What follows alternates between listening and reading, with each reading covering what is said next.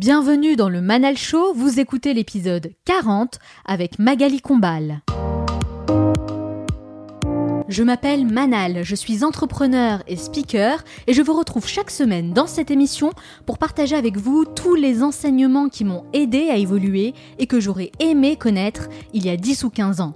J'ai passé des années à suivre des règles imposées par notre société qui m'ont éloigné de mes véritables aspirations, mais c'est en acceptant de sortir des cases, d'apprendre de nouvelles choses et de penser différemment que j'ai révélé mon véritable potentiel.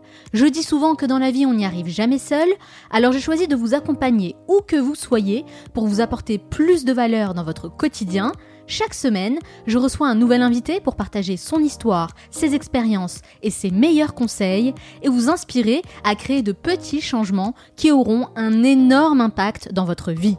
Le Manal Show, c'est votre capsule inspirante pour devenir la meilleure version de vous-même. Dans cet épisode, on va parler de la gestion du temps, une ressource limitée que nous devons apprendre à utiliser pour en faire le meilleur usage possible. Pour en parler, j'ai invité une professionnelle. Magali Combal est une coach et speaker reconnue. Elle a un discours différent de ce qu'on a l'habitude d'entendre. C'est une vraie bouffée d'air frais dans le domaine du self-development. Vous allez voir qu'elle n'est pas du tout du genre à suivre les nouvelles tendances et n'hésite pas à casser les idées reçues. Dans la troisième partie, je retrouve Onur Karapinar qui a sélectionné un nouveau livre cette semaine et va partager l'essentiel à retenir pour libérer notre potentiel. Enfin, je terminerai cette émission en partageant avec vous mes trois meilleurs conseils pour vous aider à mieux gérer votre temps. Et n'oubliez pas, certains veulent que ça arrive, d'autres aimeraient que ça arrive, et quelques-uns font que ça arrive. Cette émission dure 50 minutes et pas une de plus, alors soyez attentifs et faites partie de ceux qui font que ça arrive. Passez à l'action. Comme chaque semaine, j'ai sélectionné un message que vous m'avez laissé et que j'aimerais partager avec l'ensemble des auditeurs du Manal Show. Et cette fois, c'est Moussine qui nous dit le meilleur moyen de progresser est de se créer des habitudes. Ainsi, toutes les semaines, j'ai mon rendez-vous avec le Manal Show depuis ma découverte de ce podcast avec Idriss Aberkan. Je vois ces épisodes comme une ordonnance que je m'impose avec plaisir. Pour avoir le nez dans cet univers-là du développement personnel depuis 3-4 ans, je certifie que ce que propose Manal et son équipe vaut le détour, n'enfonce pas des portes ouvertes et aborde toujours tout ça sous un angle pertinent. Bref, merci. Merci beaucoup à toi, Moussine, d'avoir pris le temps d'écrire ce message. Merci infiniment. Et si vous souhaitez vous aussi me laisser un avis, rendez-vous sur l'application Apple Podcast, laissez 5 étoiles et un petit mot, et je vous sélectionnerai pour la revue de la semaine prochaine. Alors soyez créatifs. Le temps est notre bien le plus précieux. Il est donc essentiel d'en faire bon usage et d'apprendre à gérer cette ressource limitée. Et pour ce faire, nous allons passer les prochaines minutes en compagnie d'une véritable experte en gestion du temps. Après avoir passé une vingtaine d'années à travailler pour des entreprises internationales, elle a décidé de mettre l'humain au cœur de ses priorités et s'est formée dans différents domaines pour aider les gens à trouver un équilibre nécessaire entre la performance et le bien-être. Grâce à son professionnalisme et son approche bienveillante, elle fait partie des meilleures dans son domaine. Son impact est tellement important qu'elle est sollicitée par de nombreux professionnels dans tous les secteurs d'activité et les personnes qui assistent à ses formations en redemandent. Loin de la sphère médiatique et soucieuse de maîtriser son image de marque, elle n'accorde que très peu d'interviews. C'est donc un plaisir et un privilège de la recevoir dans cette émission. Elle est avec moi aujourd'hui pour répondre à mes questions. Magali Combal, bonjour.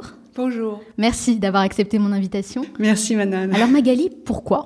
Pourquoi vous faites ce que vous faites aujourd'hui? Eh bien, ce qui me motive à me lever chaque matin, c'est d'aller à la rencontre euh, des autres, on va dire, euh, et de contribuer à, à, notre époque qui est tellement particulière, hein, tellement dans l'urgence, à mettre un petit peu de bien-être euh, dans des moments de vie où le bien-être n'est pas euh, forcément euh, euh, la première chose, hein, la, la, la, priorité, on va dire. Euh, voilà, donc ça, ça, ça m'intéresse. J'ai travaillé 20 ans en entreprise et je me souviens, hein, et je, ça commence à dater, mais je pense que depuis, euh, la vie au travail est devenue plus difficile et ça me fait très plaisir de revenir sur le lieu du travail, mais pour aborder euh, la question du soutien des personnes. vous, vous êtes coach et formatrice dans différents domaines. Oui. Est-ce que vous pouvez me donner des exemples de thématiques récurrentes pour lesquelles les gens font régulièrement appel à vous? Alors, euh, en ce qui me concerne, les, les- les grandes que- thématiques que je pratique, c'est euh, l'affirmation de soi euh, dans, le, dans la vie professionnelle, c'est euh, la gestion du temps, la gestion du stress, euh, l'équilibre vie perso vie pro. je dirais plutôt la gestion du déséquilibre vie perso- vie perso vie pro. Et puis alors personnellement, j'ai vraiment un, sujet qui me tient à cœur et que je mène avec énergie depuis six ans, c'est l'accompagnement des perfectionnistes. Ah oui, large sujet. Voilà. Euh, bon, il y a aussi, euh, dans toute la gestion du stress, il y a vraiment essayé de faire face à la pression hein, au travail, donc des notions d'organisation au quotidien. Je vais lancer un séminaire euh, sur la vie des introvertis au travail, comment trouver leur place, hein, comment trouver leur voie.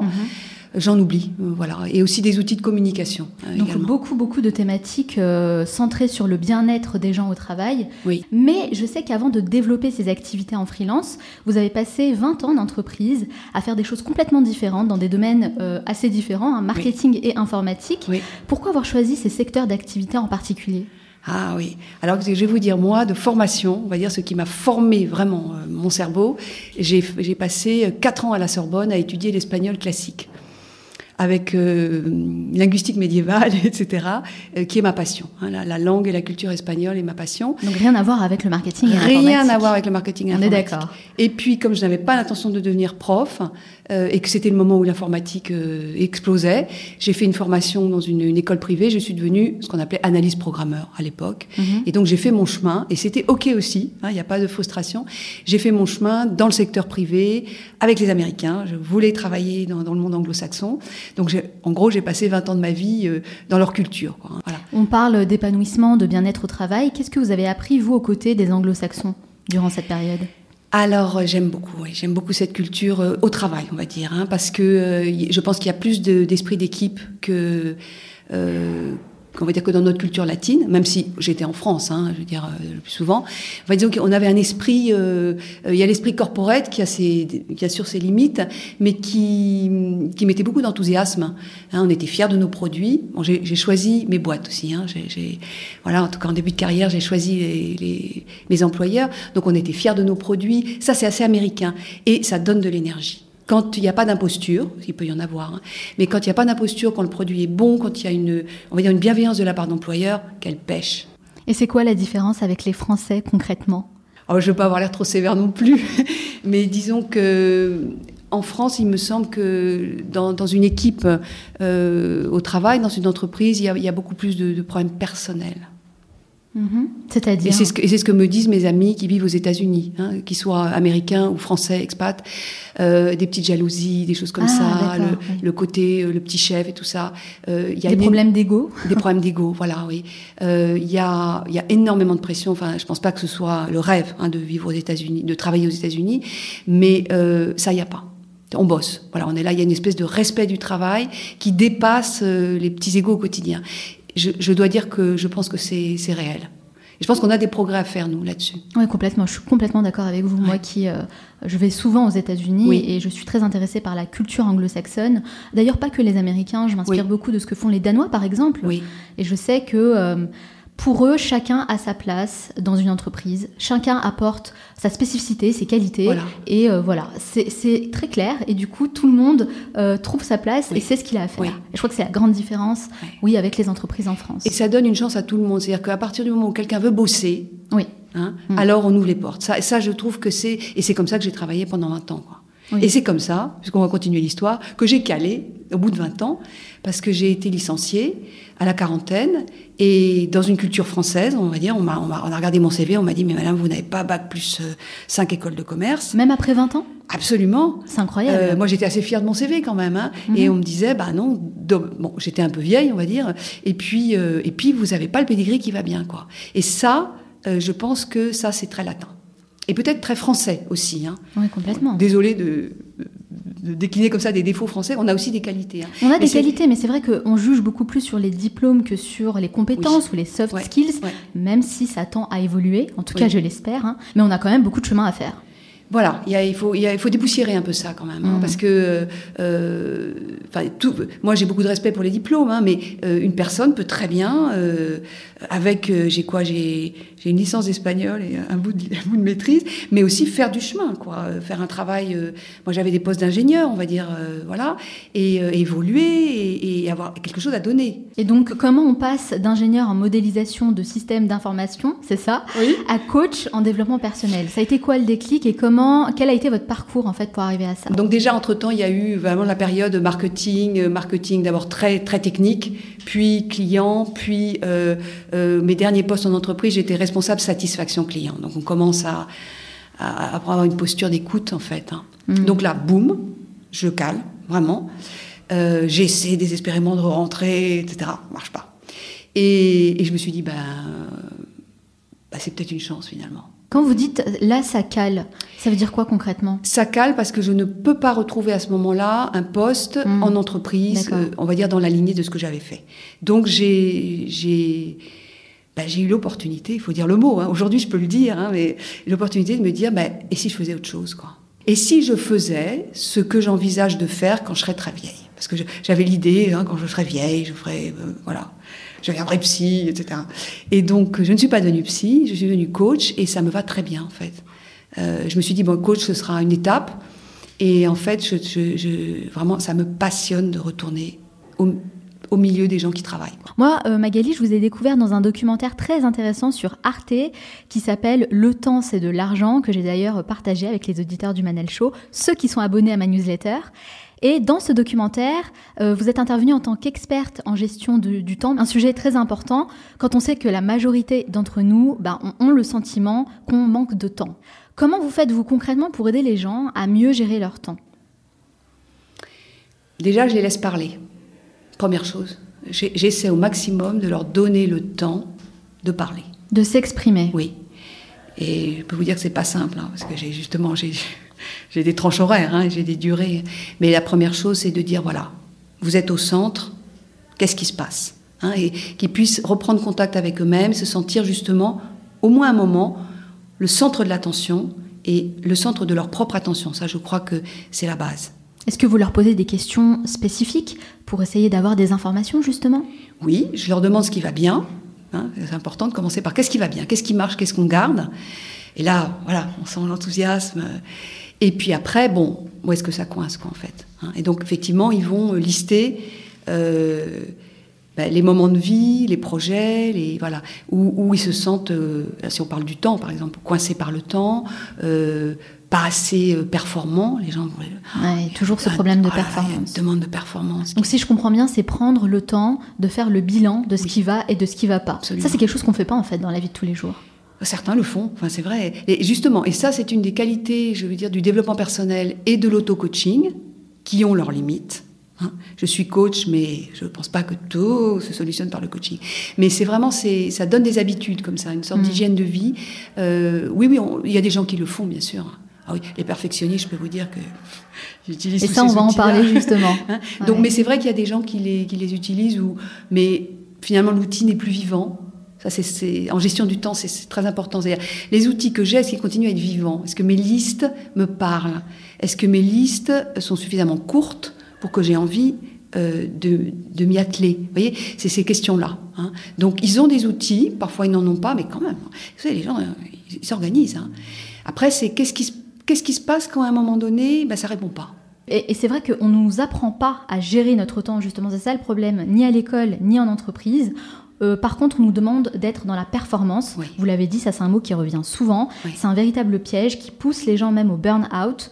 Et euh, moi, je propose qu'on ajoute un cours gestion du temps dans toutes les écoles. Je ne sais pas ce que vous en pensez. Ce serait pas mal. Ça serait bien quand même. Hein. Ou, oui, toutes les écoles, oui, tout à fait. Toutes les écoles, gestion du temps, hyper important. Et justement, on va rentrer dans le vif du sujet, puisque dans le documentaire que j'ai cité, Le temps, c'est de l'argent, vous avez notamment parlé des voleurs de temps. Les voleurs de temps. Un terme qui interpelle, forcément. Est-ce que vous pouvez me dire à quoi ça correspond? Qui sont pour vous les voleurs de temps? Alors les voleurs de temps, c'est pour, pour nous tous, hein, ils seront propres à chacun. Ce sont les, les moments où finalement on laisse, euh, on laisse glisser le sablier et que c'est du gâchis. C'est ça l'idée. Hein. C'est-à-dire que je laisse passer le temps, mais vraiment je pourrais faire autrement. Bon, ça peut être, par exemple, euh, euh, la procrastination.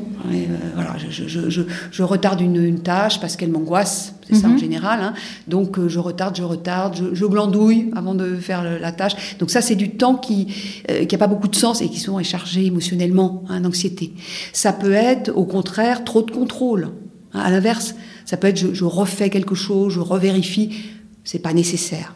On va dire, cinq vérifications, c'est bon. 8, c'est peut-être un peu trop. Vous voyez, c'est c'est- c'est ces choses-là. Ça peut être, alors, et ça peut se jouer dans, dans plein, de, plein de niveaux différents de l'être humain. Ça peut être un enthousiasme, euh, vous voyez, délirant, euh, qui fait que je, je surestime mes, euh, on va dire mes capacités. Je vais euh, perdre du temps sur des sur des moments un peu plaisants, mais finalement je rentre pas dans le vif du, du projet, des choses comme ça. Mm. Vous voyez, ça, c'est c'est- c'est tout, tout un, euh, c'est tout un éventail de situations, les, les voleurs de temps. Il y a beaucoup de distractions aussi hein, au quotidien. Euh, je prends l'exemple quand on travaille, par exemple. Voilà, il y a beaucoup de distractions, euh, que ce soit les smartphones, les réseaux sociaux, Internet, hein, d'une manière générale. Et en plus, ça, c'est un véritable business. C'est ce qu'on appelle l'économie de l'attention. Oui, tout à fait. Euh, donc le temps qu'on passe sur Internet apporte de l'argent à ces gens-là, à ces grands acteurs de- du web, beaucoup d'argent même parce qu'ils utilisent notre attention pour faire de l'argent sur notre dos, Oui. si on peut le dire comme Oui. ça. Comment vous faites vous à titre personnel pour gérer ces distractions qui pour le coup sont de véritables voleurs de temps? Oui. Moi, je, je- je me balade beaucoup sur Internet, hein, euh, vraiment à regarder des trucs inintéressants. Et, Je pense qu'on le fait tous à un moment donné. hein. Ah oui, oui, vraiment. Euh, euh, par contre, je ne suis pas sur les réseaux sociaux. Ça, je ne, ça ne m'attire pas du tout. Et alors, je pense que ça, c'est vraiment euh, une perte de temps, enfin, pour moi. hein. Mais finalement. Et en comment temps- vous faites pour gérer justement cette euh, Internet? Puisque vous me dites j'y vais Oui, souvent. j'y vais souvent. Oui, oui. Est-ce que vous avez des techniques pour, euh, pour essayer de moins y aller justement? De moins checker le téléphone? Oui, mais par, par moment, j'ai une petite voix hein, qui me dit stop, arrête, il y a un truc plus intéressant à faire, quoi. Euh, sans être forcément dans des moments, euh, parce que bon, quand je dois produire, je dois produire, hein, je me discipline. Mais disons que c'est un moment où il y a peut-être quelque chose de plus chouette à faire, quoi, un livre ou regarder un film ou euh, aller me promener. hein. je, je- Il y a une voix à l'intérieur, on le sait quand même, on le sait. Bah, vous avez dit le mot discipline. Pour moi, c'est vraiment le mot magique. C'est l'une des clés de la réussite, je pense, hein, pour Oui. bien gérer son temps. Oui. Personnellement, moi, je me donne l'objectif d'être toujours meilleur dans la gestion de mon temps parce que, je le disais en intro, c'est le bien que nous avons de plus précieux. Et je veux l'utiliser à bon escient. Ouais. Et donc, force est de constater que gérer son temps, bah, ça demande une certaine discipline. C'est vrai.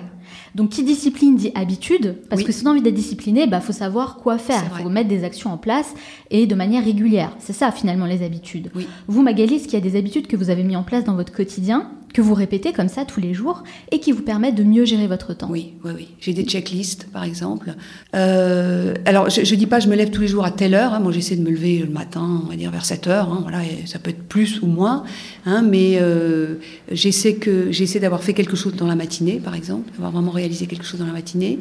J'essaie d'avoir fait quatre fois dans la semaine du sport. Euh, j'ai aussi ma pratique de yoga. Vous voyez, donc j'ai des ancrages dans le temps. Et je sais que, euh, voilà, au bout d'une semaine, on va dire, je veux avoir produit un certain nombre de, euh, de documents, par exemple. J'ai une idée. Donc ça, c'est vraiment... c'est la théorie, Ouais, hein. ça, c'est la théorie. En pratique, En pratique, je peux procrastiner, je peux décaler, je peux bloquer. Je peux bloquer. Moi, je veux dire, je suis vraiment chez quelqu'un à un moment donné, il y a trop de trucs, je bloque. Donc il faut à ce moment-là, euh, là, la discipline, c'est au contraire de d'aller respirer. Enfin, en tout cas pour moi, si vous voulez, parce que euh, ça rejoint vraiment ce que c'est que le- la gestion du temps aujourd'hui. Aujourd'hui, on ne peut pas considérer la gestion du temps uniquement comme faire plus en moins de temps, comme on a fait jusqu'à il y a 30 ans. Ça, c'est le burn-out, quoi. C'est pas possible. Donc, euh, dans la gestion du temps aujourd'hui, il faut cette discipline et il faut considérer ce que c'est que notre système nerveux. Tous les bons auteurs euh, qui parlent de gestion du temps aujourd'hui parlent à la fois d'efficacité, donc ils vont donner des listes, etc., enfin des suggestions, des, des outils, comme vous dites, mais ils vont aussi alerter leurs lecteurs sur le fait que leur système nerveux n'est pas un operating system d'ordinateur. Donc par moment, il faut sortir du process. C'est-à-dire, vous voyez, au lieu de marcher comme une machine, de se dire, là, c'est pas prévu, mais il faut que je respire, si c'est possible. Et euh, alors moi, ça, par contre, ça, je, je l'écoute, ça, hein, parce que il faut être en forme hein, pour animer des séminaires, etc. Euh, et je, je me dois d'avoir aussi cette, euh, cette vigilance-là. Et comment, qu'est-ce qu'on doit faire concrètement Un exemple à nous donner pour sortir du process? Alors, je vous donne mes solutions à moi, hein, mais que Oui. je propose. Moi vraiment pour moi à ce moment-là, le problème il est physique. C'est-à-dire que je me dis, ton système nerveux est en surchauffe. Donc, il faut que je bouge où il faut que je me repose, où il faut que je me change les idées. Être en mouvement. Voilà, oui. Je pense que vraiment le mouvement, enfin vraiment quand je sens que c'est ça, ça va pas, moi je vais marcher, par exemple, marcher vite. Hein. Et en général, euh, je retrouve le bon, on va dire le bon canal. Et d'ailleurs, en marchant, euh, j'ai des idées. J'ai toujours un carnet et j'écris en marchant, j'ai des idées. Donc pour moi, dans ces moments-là, dans ces moments de blocage, euh, j'essaie de pas trop me faire de reproches et je vois beaucoup les gens se faire de reproches à ce moment-là. Ça ne sert pas à grand-chose. Il faut vraiment avoir une sorte d'autorité intérieure, moi ce que j'appelle le manager intérieur. Je suis d'accord avec vous, Magali, parce que moi c'est quelque chose que je mets en place. Euh, j'irai même plus loin, c'est que je m'oblige à bouger de ma chaise. Euh, toutes les heures en fait. Voilà, bravo. Parce que souvent, mon métier m'oblige à rester devant un ordinateur très très très longtemps. Et donc, si je prends pas le dessus, si j'arrive pas à avoir la maîtrise sur ça, je peux rester comme ça pendant une journée entière. Et euh, on se rend compte que finalement, on n'est pas efficace. Donc, l'idée, c'est ça, c'est de bouger euh, chaque heure, même avant, hein, avant, tous les trois quarts d'heure, si vous le souhaitez. Chacun a son, on va dire, à son unité de temps. Quoi. David Allen, qui est un grand auteur de gestion du temps, hein, il dit il dit en fait pour le cerveau, euh, il faudrait bouger toutes les 20 minutes. Oui, avec la méthode Getting Things Done, la GTD, c'est ça. Euh, mais, mais c'est vrai que sa méthode, elle intègre aujourd'hui aussi beaucoup. Il y a des moments où il dit il faut laisser la méthode de côté et aller respirer. Quoi. Ça, pour ça, vraiment, j'ai beaucoup de respect pour lui. Ouais, mais en fait, on peut pas. Euh, si vous voulez, il y a un lien précis entre le corps et le cerveau. On peut pas dissocier les deux. Non. Les gens ont tendance à croire que s'ils s'obligent à rester devant l'ordinateur toute la journée, bah, ils vont pouvoir avancer dans leur travail. Faux, archi faux. Oui. Il faut arrêter, il faut sortir cette idée de la tête et simplement se dire ok, je me donne un timing, par exemple avec la méthode Getting Things Done, de je travaille pendant 25 minutes sur quelque chose, une tâche bien précise, et après j'arrête. Je bouge, euh, je, je, sors du bureau, je vais prendre euh, un café, je vais me balader pendant 10 minutes, un quart d'heure, et je reviens. Et je pense que de cette manière-là, en effet, vous avez raison, ça stimule le cerveau, ça fait du bien au corps, et c'est de cette manière qu'on reprend en fait la maîtrise sur son temps. On, revient rafraîchi. Le, problème, c'est que les gens, ils en sont convaincus de ça, hein, et de ce que vous dites, hein, mais ils n'ont pas forcément les moyens de le vivre. C'est-à-dire surtout en entreprise. Vous voyez, tout d'un coup dire excusez-moi là, euh, là j'ai mes 20 minutes de passer, c'est vachement compliqué. Alors comment ah. vous faites vous justement qui intervenez en entreprise? Qu'est-ce que vous préconisez aux salariés qui ne peuvent pas faire ça? Essayez autant que vous pouvez, parce qu'ils ne peuvent pas avoir, suivre leur propre timing. C'est pas toujours possible. Si vous pouvez, tant mieux. Et autant que vous pouvez, faites-le. Mais c'est pas toujours possible. Et dans ce cas-là, je leur dis, bah, vous tenez le coup, ils savent faire. Simplement, euh, votre gestion du stress, elle doit être vraiment appliquée après le soir, le week-end. Hein. Euh, on peut pas être parfait, voyez, dans cette approche-là tout le temps, c'est pas possible. On est obligé de se dépasser régulièrement. Et il faut savoir dire stop, voilà. Il y a un vrai enseignement à passer quand même aux managers hein, dans ce cas, hein, pour qu'ils comprennent l'importance quand même hein, de bien gérer son temps et que c'est pas forcément en restant devant l'ordinateur de 9h à 18h qu'on est euh, productif. Absolument, absolument, oui. Au contraire même. Voilà, et que c'est pas les heures sup qui vont euh, euh, solutionner forcément les problèmes. Parfois, peut-être les gens devraient rentrer chez eux plus tôt. Ça, c'est assez français aussi cette idée qu'on reste tard. non, les gens peuvent rentrer chez eux. je vais vous dire aussi, moi, il y a une chose que je, sur laquelle je pense que les gens devraient être libres, c'est-à-dire de bosser quand ils veulent. Ah oui, je moi, quand quelqu'un me dit je bosse le soir chez moi, je ne juge pas. Hmm. Ok. Combien de temps Est-ce que c'est gênant Est-ce que c'est voilà euh, Si c'est si dans l'économie de la personne, on va dire l'écologie de sa vie, c'est ok. On va dire foutons-lui la paix quoi. Hein. Hmm. Euh, euh, il faut juste vérifier que la personne ne s'épuise pas et que c'est ok avec son environnement. Mais à ce compte-là, merci les nouvelles technologies. Le, problème c'est que, que les gens ne s'arrêtent pas. Oui, c'est hein vrai. C'est qu'on apporte en fait euh, notre travail même à la maison avec l'ordinateur portable, avec les mails, etc. Mais pourquoi pas? Moi, je ne vais pas juger d'emblée ça. Pourquoi pas? Il y a des gens, pour être moins anxieux le lundi matin, ils vont bosser un petit peu le dimanche euh, en fin de journée. Et alors, voyez, si c'est euh, calibré, si c'est, si par ailleurs, c'est pas un problème, si ça s'emballe pas. Le problème, c'est quand ça s'emballe, quoi. Et d'ailleurs, vous parliez des heures supplémentaires. Moi, je trouve ça hyper intéressant de voir qu'au Danemark, c'est très très mal vu de faire des heures sup. Parce que ça veut dire qu'on n'est pas allé jusqu'au bout euh, de ce qu'on devait faire, qu'on a mal géré son temps, justement. C'est peut-être un peu sévère aussi, finalement. Hein. Il y a peut-être des gens qui travaillent plus lentement. Enfin, moi, je, serais pour, euh, voilà, autant que possible, puisque le travail est quand même un, une aventure collective, quoi. Mais autant que possible, si chacun peut avoir un peu ses rythmes, il y a des gens plus lents, il y a des gens qui sont du soir. Il y a des gens qui vont. Donc voilà. Vous, êtes, vous êtes plus performante quand justement dans la journée? Malheureusement le soir. Pourquoi malheureusement? Parce que je, je, je rêve d'être comme quand j'étais jeune, j'étais du matin et je, je, me levais à 4 heures, mais là, non, c'est fini. Non, je suis du soir. C'est vrai? Ouais. Et comment vous avez fait pour euh, comprendre que vous étiez du soir? Parce que ça, c'est une question qui revient souvent. Moi, souvent, quand je parle avec les gens, ils me disent bah, franchement, je sais pas à quel moment je suis productif. Le matin, l'après-midi, le soir, j'en sais rien. Je sais juste qu'il faut que je travaille et voilà, j'arrive pas en fait à avoir cette idée. Mais parce que de manière répétée, je me suis vue être, avoir, euh, avoir abattu du travail en disant voilà ça, waouh, waouh, waouh, et regarder l'heure. en disant, et me dire ah oui, tiens, là, euh, oui, là, là j'ai vraiment, j'avais, je carburais au kérosène et c'est le soir. Bah comme quoi. Écoutez, moi j'ai fait le test. Et je pense que je suis plus à l'aise, plus productive, plus tôt le matin. Ah. Alors pas très très tôt le matin. Oui. Là par contre, euh, Ouais. faut pas trop me chercher. Oui. Mais plutôt en matinée, je dirais début d'après-midi. Et après, j'aime bien avoir du temps pour faire d'autres activités, gérer mon temps justement pour faire autre Oui. chose. Et pourquoi pas revenir sur une tâche euh, en fin de journée. Voilà. Ouais. Donc comme quoi, on est tous différents. Ouais. Et l'important, c'est de se poser la question, de faire des tests, d'expérimenter Ouais. par soi-même Oui. pour voir à quel moment en fait on est le plus productif dans la journée. Oui. Parce que ça sert à rien de se forcer à travailler par exemple euh, tôt le matin si en fait on ne produit rien. Mieux vaut utiliser son temps pour faire autre chose. Absolument, voilà. C'est- C'est-à-dire que c'est- très intéressant ce que vous dites parce que ça veut dire, pour gérer mon temps, je dois m'observer. Je dois bien comprendre ce qu'on me demande, hein, ce que me demande mon employeur, mon client, mon projet, ça bien sûr. Il faut que je m'observe. Donc, euh, en sortie d'un séminaire gestion du temps, euh, les, participants sont invités à s'observer sur un certain nombre de choses, comme ça, comme vous dites, c'est-à-dire les voleurs de temps, euh, leur durée d'attention, ce qu'on disait tout à l'heure, à quel moment ils sont plus performants, le degré d'interruption qu'ils subissent. Donc, il y a une part d'observation dans un premier temps pour après ben, prendre des mesures, quoi, D'accord. hein, s'il faut. Ouais. En tout cas, c'est important de s'observer, de Oui. noter, Oui. de faire des listes Oui. pour être conscient de quels sont les voleurs de temps selon chaque personne Absolument. et d'agir en conséquence. Oui, Moi, j'aimerais bien aussi aborder avec vous une problématique que vous maîtrisez bien et que beaucoup de gens connaissent. C'est même un véritable frein hein, pour la gestion du temps. Eh bien, je parle du perfectionnisme, Ah. n'est-ce pas? Comment vous définiriez quelqu'un de perfectionniste? C'est quelqu'un qui essaie de, donner le maximum de qualité à ce qu'il fait. Donc, c'est plutôt quelque chose de positif? Pour moi, oui. Pour moi, c'est une grande qualité. C'est vrai? Et je suis donc en désaccord avec l'Académie française et en désaccord avec une partie de la presse professionnelle française. Pour moi, c'est une grande qualité. C'est très intéressant. Je ne Oui. pensais pas avoir ce genre de réponse. Je pensais que le perfectionnisme, justement, était un frein à la gestion du temps et que ça apportait, que, que ça, qu'il y avait des risques en fait à être trop C'est vrai, perfectionniste. absolument. Oui, oui, il y a des dérives. hein. Mais quand vous les observez, Mhm. euh, vous, vous verrez que les perfectionnistes, se connaissant, euh, s'organisent.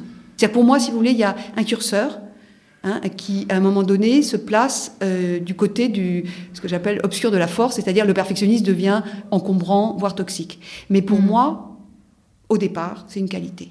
Et comment vous intervenez-vous sur cette thématique? Est-ce que vous les encouragez dans cette voie du perfectionnisme?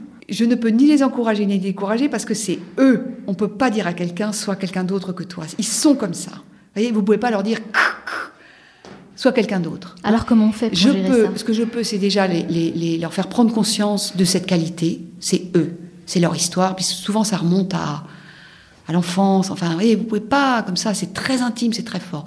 Donc, c'est eux, et je pense qu'ils peuvent être fiers de cette qualité. Et en général, si vous voulez, leur, leur parcours professionnel euh, donne la mesure hein, de cette qualité. Et, et je les invite à mettre des limites. Simplement simplement. mettre des limites. Oui, à observer les moments où ça commence à, à être trop. Et ça, on ne les voit pas, ces moments-là. C'est souvent les moments où le stress monte, hein, ce que j'appelle les, les signaux. Et comment on met ces limites? Et c'est toujours pareil, c'est-à-dire en ayant la conscience de soi. On- on- tous dans la vie, on met des limites si on a conscience de nous-mêmes. Hmm. Bon, il y a aussi euh, le gendarme qui met la limite, on va dire, hein, mais extérieurement. Mais intérieurement, la limite, ça va être la conscience que j'ai que trois carrés de chocolat, c'est bon, mais quatre, ça va être un peu dur. Vous voyez, c'est c'est ça. C'est parce que je ressens mon corps, que j'ai la conscience de moi. Et c'est la même chose au travail. C'est-à-dire qu'à un moment donné, ils perdent la, la- la notion d'eux-mêmes, finalement, dans le travail. Et ils vont peut-être en faire de trop, ils vont s'abîmer physiquement, ils vont faire un peu souffrir l'équipe, ils vont retarder le projet. Et c'est ça qu'il faut voir. Être en pleine conscience de ce qu'on fait. oui, c'est ça. C'est vraiment être, Ouais. je suis là, je suis présent. Et la solution, c'est vraiment, est-ce que je suis dans mon corps? Ce que nous avons tous du mal à faire. Et euh, Magali, c'est quoi la limite du perfectionnisme qui fait que ça devient pathologique? Elle est où cette limite-là? Pathologique. Euh, c'est-à-dire c'est pas trop mon rayon puisque moi j'accompagne quand même des gens en bonne santé, mais je pense qu'on tombe sur, euh, euh, enfin, on, est limite trouble obsessionnel compulsif par exemple. C'est ça, ça veut dire vraiment le, contrôle. On peut devenir très tyrannique si vous voulez. Un peu comme Steve Jobs, hein, c'est un peu la réputation qu'il a. Je le connais pas assez. Euh, non, non, oui, non, non, enfin, je veux dire, même de réputation, hein, je veux dire, oui. C'est ce que euh, j'avais euh, lu, entendu de la part de ses collaborateurs, des personnes qui travaillent avec lui. C'était quelqu'un de très, très perfectionniste. Alors, en effet, il a réussi à faire de grandes choses, mais il était assez difficile, assez, oui, tyrannique avec ses ça équipes. Ça devient difficile pour l'entourage, quoi. Hein. Et puis, et puis c'est vrai qu'après, il y a tous les symptômes physiques, quoi. Donc, une anxiété. Enfin, ils le disent tous, hein. Ils sont, sont quand même des anxieux.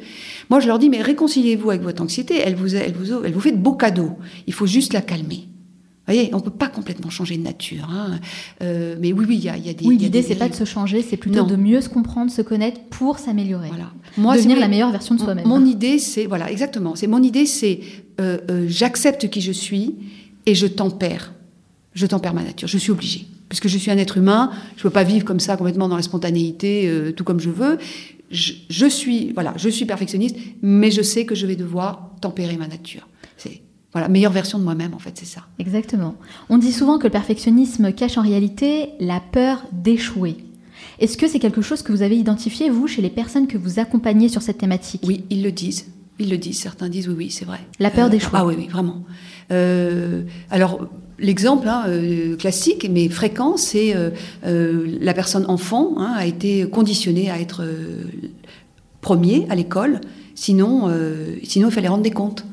Mais comment voulez-vous après euh, ne pas avoir euh, non seulement la peur d'échouer, mais, mais, mais la nécessité d'être le premier mhm. hein? Donc la peur d'échouer, oui, oui, elle est, elle est fréquente. Vous, Magali, est-ce qu'il y a un domaine en particulier dans lequel vous avez appris à lâcher prise et, euh, et, comment vous avez fait? Écoutez, on parlait, de, on parlait des, des, moments de la journée où on est au top. J'ai dû vraiment renoncer à être quelqu'un du matin. J'étais autrefois quelqu'un qui se levait vers 4-5 heures et qui pouvait vraiment. Je faisais mon yoga à 5 heures du matin. Le miracle morning. C'était formidable et tout. Et maintenant, ça s'est complètement inversé. Et c'est OK. C'est-à-dire que le matin, je suis encéphalogramme plat. Et j'ai dû accepter ça. Bon, j'espère que mon encéphalogramme démarre dans la journée. Là, c'est une bonne heure, là. Mais euh, euh, c'est, oui, oui, j'ai dû, dû, apprendre, en fait, à constater. C'est-à-dire à me dire, mais ça, ça a changé, par exemple. Vous voyez? À accepter et à lâcher prise et de dire, et d'ailleurs à planifier mon travail en fonction. Ouais, donc vous êtes d'accord avec ça en fait. C'est vrai qu'on nous rabâche souvent que l'avenir se... appartient à ceux qui se lèvent tôt, par exemple. Mais si on se lève pas tôt, c'est ok, c'est pas grave. Voilà, il y a des gens qui travaillent euh, la nuit, pourquoi pas. Enfin, oui, oui, oui, non, non, non, non, je, suis d'accord avec vous, tout à fait. Oui. Bon, mais c'est vrai que euh, se lever tôt, c'est très beau parce que c'est vraiment le, démarrage quand on est là, on est à l'aube euh, d'un nouveau cycle en fait. Hein. C'est peut-être un peu idéal aussi. C'est idéal, oui, c'est idéal. Donc ça, cet idéal-là, moi j'ai dû y renoncer par exemple. J'aime bien finir mes interviews avec trois conseils concrets pour aider les gens qui nous écoutent. Et la thématique d'aujourd'hui, c'est la gestion du temps. Alors Magali, quels seraient selon vous vos trois meilleurs conseils pour apprendre à mieux gérer son temps? Alors, premier conseil, on en a parlé, c'est s'observer avec bienveillance, hein, avoir mhm. une sorte de curiosité, euh, euh, un, travail d'auto-coaching sur euh, la façon dont nous, dont nous vivons le temps, pas forcément pour rentabiliser, pour le, pour le connaître, pour se connaître et, se, et connaître le temps, parce que c'est une des dimensions magiques de la vie. Quoi. Ça, c'est la première chose. La deuxième chose que je pourrais dire, c'est que le temps est lié au corps, pour moi. C'est-à-dire que nous, nous sommes très, très en souffrance par rapport à la question du temps aujourd'hui, parce qu'on l'a on l'a complètement séparé. Enfin, on arrive à des moments où on sépare le temps du corps. Or, là, à ce moment-là, on est en danger. Donc continuez à vivre le temps dans le corps. Écoutez votre corps. Ouais, le, temps, ce n'est pas simplement une notion abstraite en fait. En faisant le lien avec le corps, vous rendez, vous rendez la chose un peu plus concrète. Oui, voilà. c'est vrai, c'est important. Euh, euh, concrète et, vraiment, euh, justement, c'est là que je reçois les signaux, c'est là que je, sois si je, sais si je suis heureux ou pas, c'est là, enfin voilà, c'est de ramener le temps au corps. Euh, ce serait vraiment le grand conseil. Et le troisième le, conseil Le troisième, euh, je, pense qu'il faut soigner ces moments de loisir. Mhm. La récréation. J'en parlais dans le, le, reportage Arte, quoi. Récréation. Des moments où on se recrée. Donc ça peut être des moments où on fait rien, où on fait des choses qui ont absolument aucune utilité, aucune valeur marchande, mais qui ont, qui ont de la valeur de vie. Donc c'est toutes nos, vies, nos vies personnelles, etc., nos, nos, hobbies, enfin récréation. Ça, je, pense que ça, il doit y avoir de la récréation dans, nos vies. Ouais, récréation pour se recréer. Voilà, exactement. Et je citerai, si vous permettez, pour donner le dernier conseil, un, un poète persan que, que j'aime beaucoup, qui est euh, Omar Khayyam, qui dit Sois heureux un instant, cet instant, c'est ta vie. C'est très joli en tout cas. Voilà. Très joli. C'est mon. À c'est mon- méditer. c'est- C'est mon maître, ce petit, ce petit vers de Ryan. Merci en tout cas Merci de l'avoir partagé avec nous. Merci. Magali, je sais que vous lisez beaucoup, hein, vous me l'avez dit. Alors, est-ce que vous avez d'excellents livres à nous recommander? J'en ai plein. Alors, mais je peux en recommander quelques-uns, on va dire quelques pépites. Euh, le premier, c'est Question de temps de François Délivré.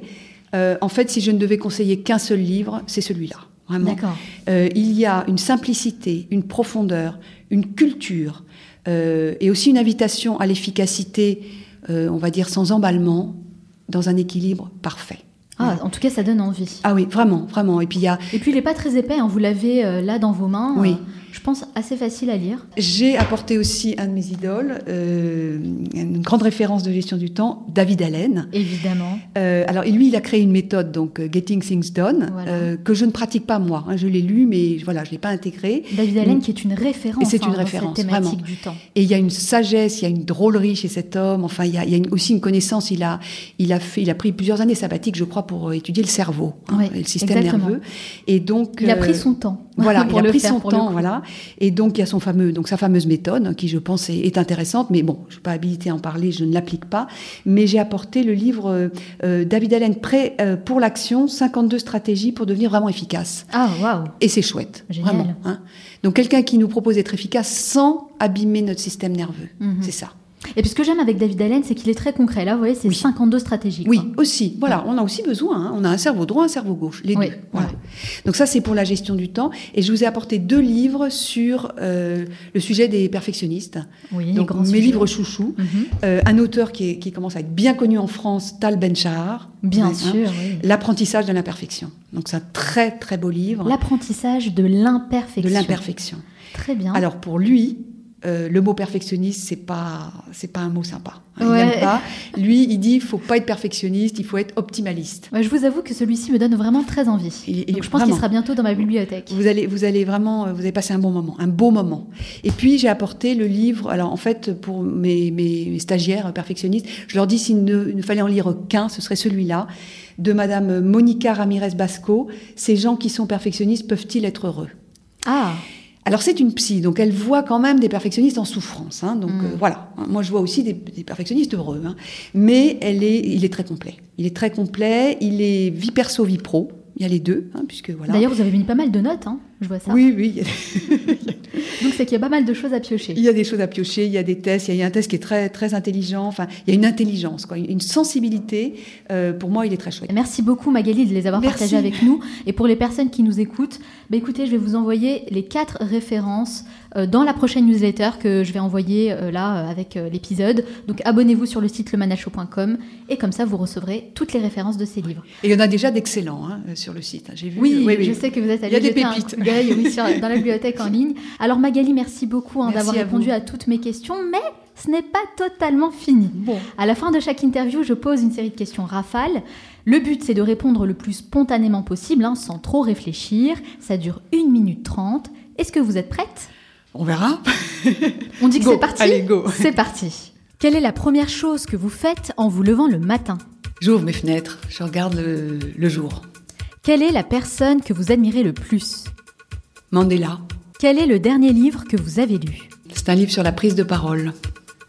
Je n'ai pas le titre. Quelle est la chose dont vous êtes le plus fier Je sèche. Et la chose pour laquelle vous êtes le plus reconnaissante Respirer. Quel animal vous représente le mieux La tortue. Quel livre offririez-vous en premier Les poésies de Pablo Neruda. Quel est l'endroit où vous aimez aller pour vous ressourcer Les Alpes. Quel est votre film ou documentaire préféré Femme au bord de la crise de nerfs de Almodovar.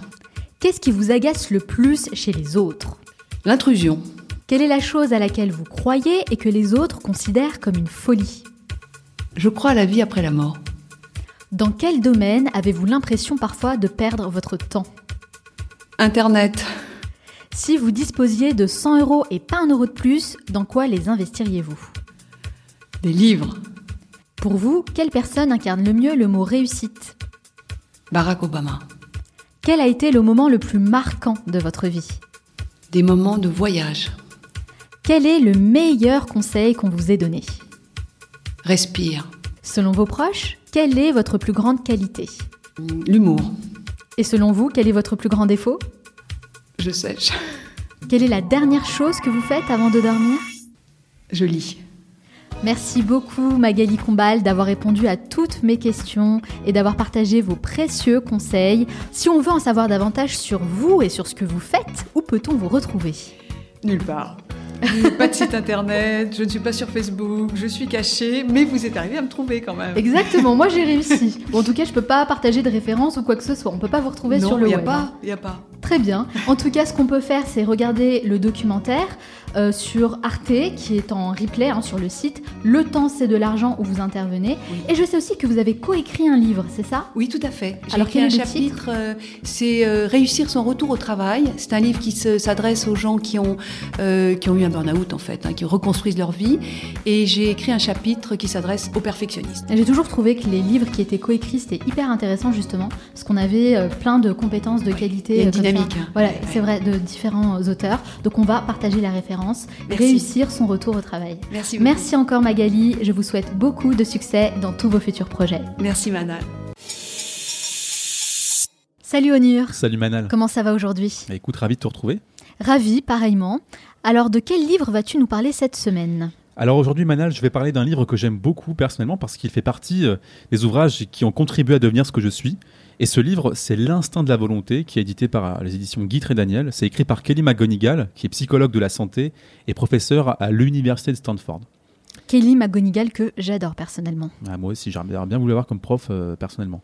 L'intention de l'ouvrage est de comprendre les limites de notre volonté et de donner quelques conseils pratiques pour améliorer son autodiscipline, comme éviter la procrastination aussi et rester concentré sur le long terme plutôt que sur euh, la satisfaction immédiate. Ah bah ça c'est très intéressant parce que c'est vrai que je pense que on a tous besoin de prendre un peu plus de recul au quotidien parce qu'on a tendance à se focaliser sur les petites satisfactions immédiates. hein. donc euh, j'ai hâte euh, d'écouter la suite. Bah, écoute, c'est exactement ça, Manal. Il faut penser un peu à, toutes ces tentations qui nous envahissent au quotidien, que ce soit au téléphone, en passant par les réseaux sociaux, jusqu'à la nourriture ou la cigarette. Et bien pour McGonigal, figure-toi que ces situations sont des défis de volonté, c'est-à-dire un défi dans lequel nos désirs immédiats se heurtent, se confrontent avec nos objectifs à long terme.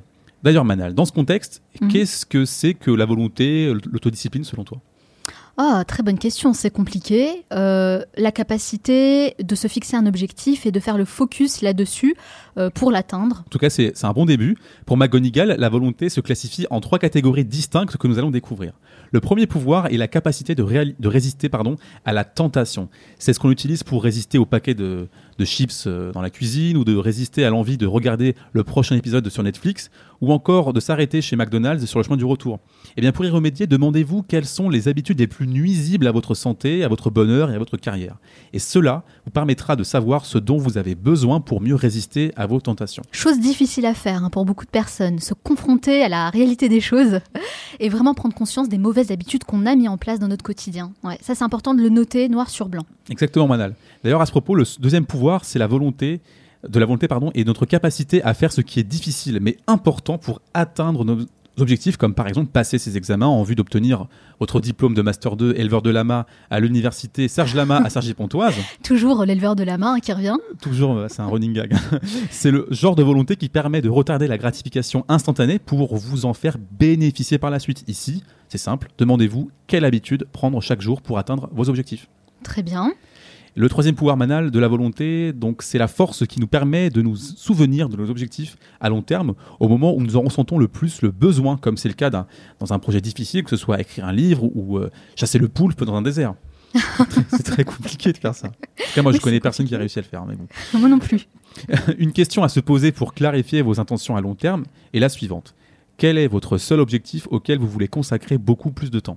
Ouais. Et ça, à mon sens, la chose la plus importante à faire, c'est vraiment penser long terme, euh, se fixer un objectif précis, dérouler un plan d'action et vraiment essayer de se concentrer sur ça, faire le focus pour mettre de côté, comme ce qu'on disait au départ, hein, les petites satisfactions euh, ponctuelles. C'est exactement ça, Manal. D'ailleurs, à ce propos, est-ce que tu as déjà eu l'impression d'être suivi par quelqu'un euh, et qu'à un moment, tu n'avais qu'une seule envie, c'est de rentrer chez toi le plus vite possible? Ouh, ça fait peur. bah écoute, ouais, je pense comme tout le monde, oui, ça m'est déjà arrivé et franchement, c'est très très flippant. Eh bien ça, tu vois, ce qui t'est arrivé, c'est ta réaction dite de combat ou de fuite, et elle est naturelle parce qu'elle est déclenchée par le stress généré par des menaces externes, comme dans les situations qu'on vient de décrire, un peu dangereuses, ou la peur de manquer une échéance. Eh bien McGonigal nous dit qu'il y a une autre réponse alternative, la réponse pause et plan. Donc c'est-à-dire que si on prend conscience qu'on est sur le point de mettre en place une habitude qui est mauvaise pour nous, eh bien on prend le temps de réfléchir quelques secondes, c'est ça? Pour contre, contrebalancer ça? Exactement, tu prends une petite pause, tu te rends compte que ta pulsion prend le dessus, tu t'arrêtes, tu respires pendant 10-15 secondes, et ça, ça te permet justement de retrouver un peu le contrôle. Et il est aussi possible d'ailleurs d'entraîner son autodiscipline, parce que McGonigal nous dit que la volonté agit comme un muscle. Elle s'épuise au fil du temps, mais on peut aussi l'entraîner. Et c'est ce qui explique d'ailleurs pourquoi euh, la qualité de nos décisions se dégrade progressivement au cours de la journée. Et eh bien ça, Manal, c'est ce que les psychologues appellent la fatigue décisionnelle. Ah, c'est peut-être pour euh, ça aussi qu'on a du mal un peu plus de mal, en tout cas, à prendre une décision euh, en fin de journée plutôt qu'en début de journée, Exactement. le matin. Mm. D'accord.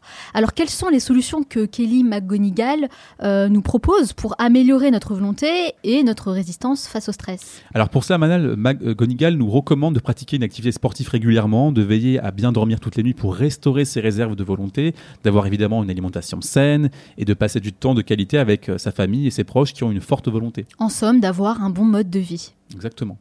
Ça semble logique en fait. hein. Bah oui, on y logique, mais à, à mettre en pratique, c'est beaucoup plus compliqué que ça. hein. C'est ça qu'on rappelle souvent, effectivement, les, les bases. Mais bon. La méditation est également une pratique bénéfique parce qu'elle nous aide à nous rendre compte des distractions et de rediriger toute notre énergie sur la tâche à accomplir. Si par exemple vous vous sentez distrait ou inquiet, ben, comme l'a dit Manal, prenez une courte pause en inspirant et en expirant profondément. Et bien cela pourrait suffire à éveiller davantage la conscience de vos attitudes et ainsi rompre le cercle si vicieux de la distraction et retrouver le contrôle sur vos pulsions. Et ça, ça fonctionne vraiment. Je le fais à titre personnel quand je me sens stressée, anxieuse ou même parfois en colère. Vraiment, je prends quelques minutes pour faire de grandes inspirations, expirations et ça va mieux. Et d'ailleurs, à ce propos, Manal, il y a d'autres idées très intéressantes que je peux inviter à découvrir dans le livre de McGonigal. Et ça, je le recommande à toutes les personnes qui veulent s'autodiscipliner, que ce soit pour respecter un nouveau régime alimentaire, faire du sport ou même changer de carrière. Merci beaucoup, beaucoup, Onur. C'est très, très important hein, de travailler sa volonté. Et comme tu l'as si bien dit, c'est comme un muscle, en fait, qu'on a besoin de stimuler chaque jour. Donc c'est important de travailler dessus tous les jours. En tout cas, c'est vraiment un livre moi qui m'a qui m'a l'air très passionnant et que j'ai vraiment envie de découvrir. Euh, je sais que tu as écrit un article là-dessus que je vais partager sur le site lemanalshow.com. J'ajouterai également bien sûr la référence du livre de Kelly McGonigal, L'instinct de volonté, c'est bien ça? C'est bien ça, Manal. et bien sûr, pour celles et ceux qui veulent aller plus loin, eh bien vous pouvez toujours vous abonner à la newsletter d'Onur, la minute essentielle. Qu'on peut retrouver sur www.onurcarapinard.com, tout attaché, slash newsletter. Allez-y parce que c'est génial. Merci en tout cas Onur. Merci, Manal. À très bientôt. À très bientôt, Manal. Nous arrivons à la fin de cette émission, mais avant de vous quitter, je vais partager mes trois meilleurs conseils pour apprendre à mieux gérer votre temps. Conseil numéro 1, étudiez votre propre rythme. On est tous différents et c'est important de se connaître soi-même pour savoir à quel moment on est le plus productif. Mon invité, Magali Combal, nous a confié être beaucoup plus efficace le soir, alors que pour moi c'est l'inverse, je me sens plus productive le matin. Chacun a son rythme, son propre fonctionnement. Et une chose est sûre, pour utiliser son temps à bon escient, mieux vaut se connaître pour s'adapter. Je vous invite donc à faire le test et à vous observer attentivement durant toute une journée. Posez-vous ces questions. À quel moment je suis le plus productif? Et à contrario, à quel moment c'est plus difficile pour moi? Ainsi, vous aurez une idée plus claire de la manière dont vous devriez gérer votre temps. Conseil numéro 2, utilisez la méthode des gros cailloux et des grains de sable. Cela consiste à lister clairement les tâches et les classer en deux catégories. D'abord les gros cailloux, qui représentent les tâches qui vous font avancer de manière importante vers votre objectif. Elles nécessitent souvent de rester concentré durant un certain temps. Puis les grains de sable, qui représentent les petites actions qui vous font avancer pas à pas dans vos projets, qui sont à l'inverse moins chronophages, puisqu'elles nécessitent peu de concentration et prennent peu de temps. L'idée est de d'abord vous attaquer aux gros cailloux, qui sont vos priorités, puis d'y ajouter les grains de sable, qui viennent en second plan. Et là, vous avez une méthode efficace pour planifier vos journées. Conseil numéro 3, définissez un budget temps. On a tous un budget course, un budget garde-robe ou encore un budget voyage, mais quand il s'agit de son temps, on ne regarde plus les dépenses. Alors ok, le temps ça peut paraître un peu abstrait. Donc pour rendre cette idée plus concrète, eh bien je vous conseille d'imaginer un budget temps et vous verrez qu'en général ça déclenche immédiatement une prise de conscience.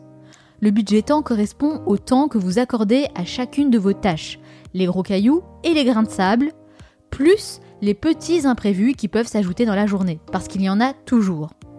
Le principe du budget, c'est de ne pas le dépasser. Et je trouve que c'est un excellent moyen d'imager notre temps pour l'investir de manière plus intelligente, comme on investirait notre propre argent. Et enfin, si la question du temps est une réelle problématique pour vous et que vous souhaitez aller plus loin, sachez que j'ai pris le temps justement de partager avec vous les méthodes que j'applique au quotidien, dans le détail, et qui m'aident à avoir d'excellents résultats. On ne nous apprend malheureusement pas à gérer correctement notre temps, ni à l'école, ni en entreprise, alors que c'est essentiel. Donc c'est quelque chose que j'ai appris à faire à travers mes propres expériences personnelles. Partager une connaissance et la multiplier, j'ai donc mis à votre disposition tout ce que j'ai appris et qui fonctionne, des techniques ultra efficaces que vous pourrez mettre en place à votre tour. Pour accéder à ce programme, rendez-vous maintenant sur le manalshow.com slash school et bien sûr je vous mets le lien dans la description de ce podcast. J'espère vraiment que cet épisode vous a plu et si vous pensez que cela peut intéresser quelqu'un ou l'aider, n'hésitez pas à partager ce podcast avec les personnes de votre entourage. Et si vous souhaitez recevoir toutes les références citées dans cet épisode, mes conseils et mes meilleures recommandations, vous n'avez qu'une seule chose à faire, vous abonner à ma newsletter sur le manalshow.com. Nous on se retrouve la semaine prochaine pour un nouvel épisode. Ciao.